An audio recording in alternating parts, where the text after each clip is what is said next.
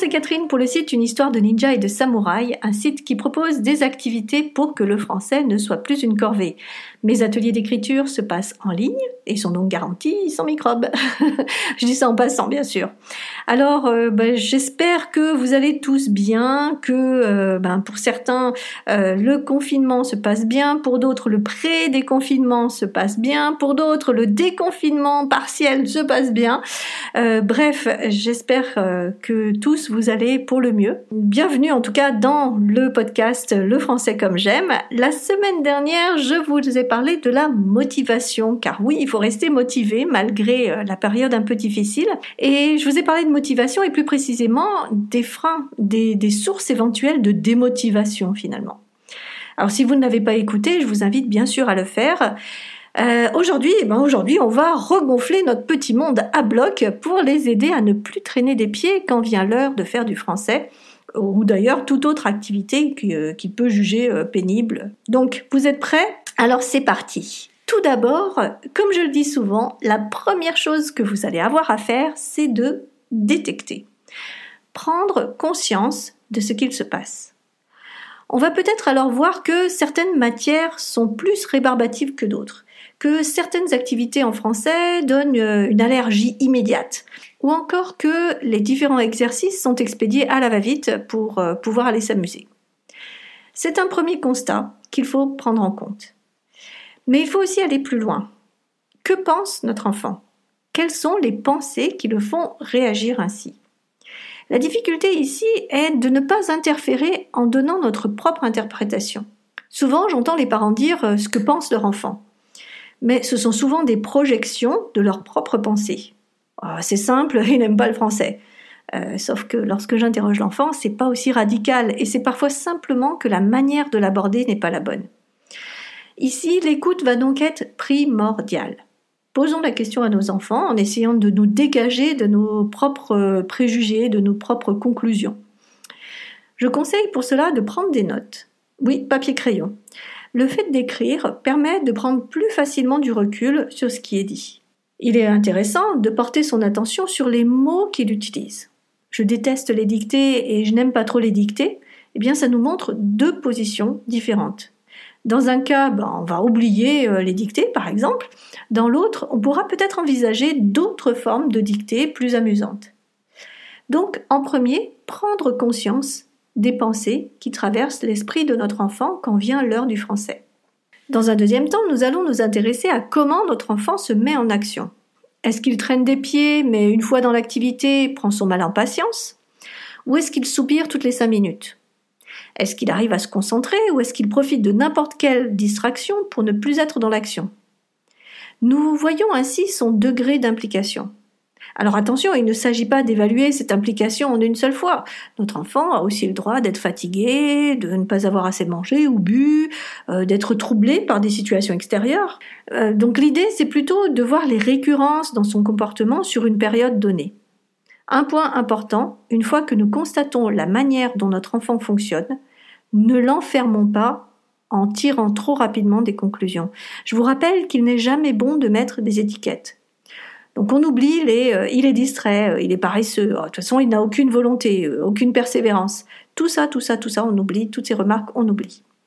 Par contre, on peut se dire, il a actuellement des difficultés pour ça, c'est tout à fait possible d'utiliser il a actuellement des difficultés pour. Euh, on peut aussi utiliser le pas encore. Il n'arrive pas encore à se concentrer. Ça permet de remettre les choses au clair. Ce n'est pas une fatalité. Alors une fois qu'on a vu comment il se mettait en action, l'idée est de trouver les activités qu'il fait dans la joie, qu'il fait sans rechigner, qu'il fait naturellement. Alors on peut, on va créer une liste et ça peut être de euh, se laver les dents, parce qu'il le fait vraiment sans rechigner, hop, il se lave les dents tout seul. Euh, ça peut être prendre un livre de lui-même dans la bibliothèque. Bref, faire cette liste va permettre de dégager les intérêts majeurs de l'enfant. Pourquoi? Parce que lorsqu'on fait des choses qui nous portent naturellement, nous apprenons mieux et plus rapidement. Par ailleurs, euh, c'est l'idée du flow. Je vous en parlerai plus la semaine prochaine, mais pour vous expliquer euh, un peu rapidement, je me souviens d'un enfant qui me disait toujours qu'il était incapable de se concentrer plus de cinq minutes. Nous avons discuté un peu et euh, il m'a dit qu'il avait passé la matinée à jouer au Lego. Je l'ai alors interpellé et je lui ai demandé mais combien de temps est-ce que tu as joué? Et là il m'a répondu plusieurs heures, sans s'arrêter. Il ne s'était même pas rendu compte du temps qu'il y avait passé. Ce flow, c'est cet état mental dans lequel on se trouve lorsqu'on est complètement happé par une activité. Et c'est idéalement ce que l'on cherche, puisque dans cet état où tous nos sens sont focalisés sur la tâche, eh bien, nous avons non seulement un sentiment d'accomplissement, mais aussi nous augmentons la qualité de l'apprentissage. C'est sur cette base d'ailleurs que je crée mes ateliers d'écriture. J'essaye le plus possible d'emmener l'enfant dans cette zone en lui proposant des sujets intéressants ou surprenants. Et c'est exactement ce qu'il vous faut pour motiver votre enfant. Trouver ce qui le fait vibrer et donc se concentrer facilement. C'est en s'inspirant des choses qu'il fait dans la joie que vous pourrez l'amener à apprendre le français de la même manière. Donc je reprends. Pour arriver à motiver son enfant, on va essayer de détecter ce qu'il pense, on s'intéresse à comment est-ce qu'il se met en mouvement, comment il marche, et puis on va ensuite voir ce qui peut l'amener à un apprentissage plus agréable en regardant ce sur quoi il met facilement son attention. Bien sûr, ça ne suffit pas. Il faut aussi que nous ayons un travail sur l'état d'esprit, le nôtre en tant que parents et le sien aussi. Et pour cela, on peut diriger nos pensées pour qu'elles deviennent utiles et moteurs de motivation. Alors, je vais vous citer euh, quatre grands principes. Et pour cela, je vais vous emmener en montagne. Lorsque nous sommes au début d'une randonnée, nous avançons sur le chemin et nous savons que l'arrivée, c'est le sommet, la belle vue, le lac. Bref, avant même de commencer, nous savons où nous allons arriver. Pour le français, c'est pareil. Donnons-nous des objectifs atteignables, réaliste, bien évidemment. Le mont Everest, ce n'est pas pour les débutants. Eh bien, c'est pareil pour le subjonctif, il n'a pas à être maîtrisé dès la primaire. Ensuite, euh, lorsque nous sommes au milieu de la randonnée et que le sommet nous paraît encore loin, il est agréable de simplement se retourner et apprécier le chemin parcouru. C'est une clé essentielle de la motivation. Visualiser ses progrès. Ils ne sont parfois pas évidents, euh, parce que notre vision est masquée par tout ce qui ne va pas, mais le fait de voir que tel ou tel principe est finalement acquis, c'est précieux. Donc toujours dans notre randonnée, il arrive aussi parfois que nous devions prendre un chemin plus long, voire faire marche arrière. C'est très frustrant, n'est-ce pas? Mais ça arrive. Accepter les détours et les régressions, c'est aussi apprendre. Car le fait de faire des détours ou de devoir revenir sur des notions qui semblaient acquises, c'est voir ces notions d'une autre perspective, comme le détour qui nous offre finalement un autre point de vue. Si ces détours nous semblent une perte de temps, ils nous permettent aussi d'avancer de manière plus sûre. Et puis il faut savoir aussi que parfois il y a des raccourcis. Enfin, lorsque le trajet paraît long, l'objectif lointain, l'idée est simplement de faire des petits pas pour continuer d'avancer. Découper cette grande randonnée de plusieurs kilomètres en tout petits pas, eh bien ça permet d'avancer tout simplement. L'idée est ici de créer de petits objectifs qui nous rapprochent du plus grand.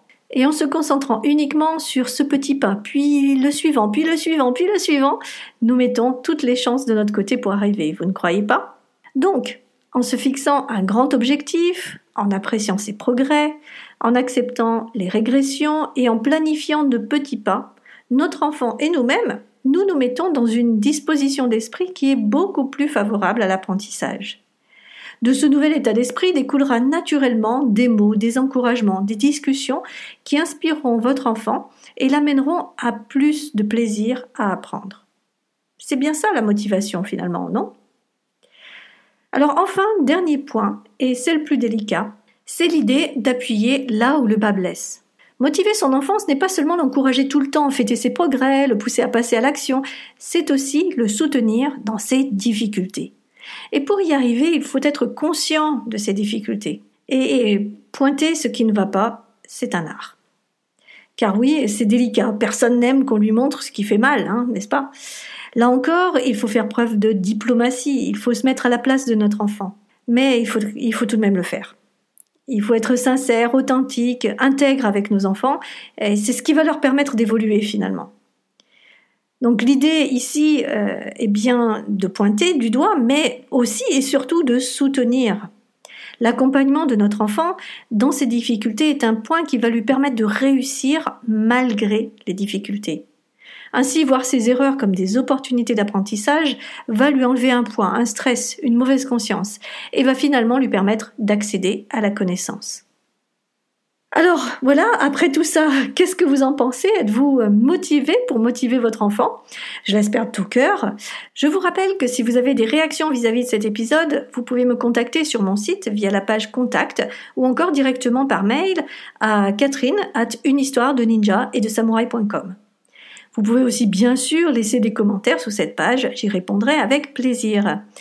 Si vous trouvez que ce podcast vous aide et que vous souhaitez m'aider à votre tour, je vous invite à diffuser le lien vers cette émission auprès de votre entourage.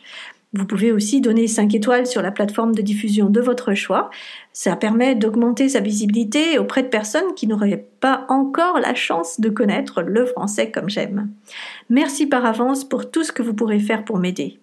La semaine prochaine, nous reviendrons sur cette notion de flow qui me semble extrêmement intéressante et sur comment finalement arriver à cet état pour pouvoir apprendre plus efficacement le français. D'ici là, une excellente semaine à tous et à bientôt pour la suite des aventures. Bye bye